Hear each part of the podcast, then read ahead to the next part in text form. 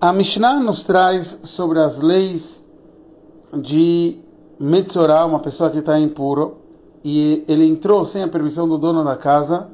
O que ocorre nesse, nesse momento? A Mishnah nos fala em Masechet Negaim, no Perek, no capítulo 13, na, na Mishnah Yudalev, que os seus utensílios estão impuros naquela hora. A Bilda fala, não, tem um momento, tem que esperar o momento que demora para acender a vela.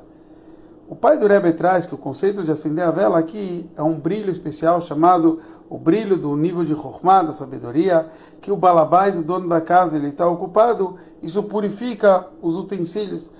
Esse nível de Chokhmah segura a pureza.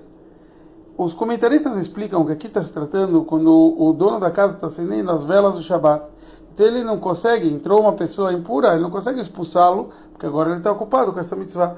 Já que no Shabat tem, teria esse momento, ah, por isso falaram que esse mesmo momento é para toda semana. Quer dizer, um momento só chega em pureza depois do momento de acender as velas. Aqui, espiritualmente, é trazido que o conceito de acender a vela, é, a, os acendimentos da, da vela do Shabat traz a paz no lar. E é exatamente o contrário daquilo que um, um Metzorah, aquilo que a pessoa que falou Lashonará, queria trazer. A pessoa que estava impura é porque ele falou mal do outro e queria fazer discórdia.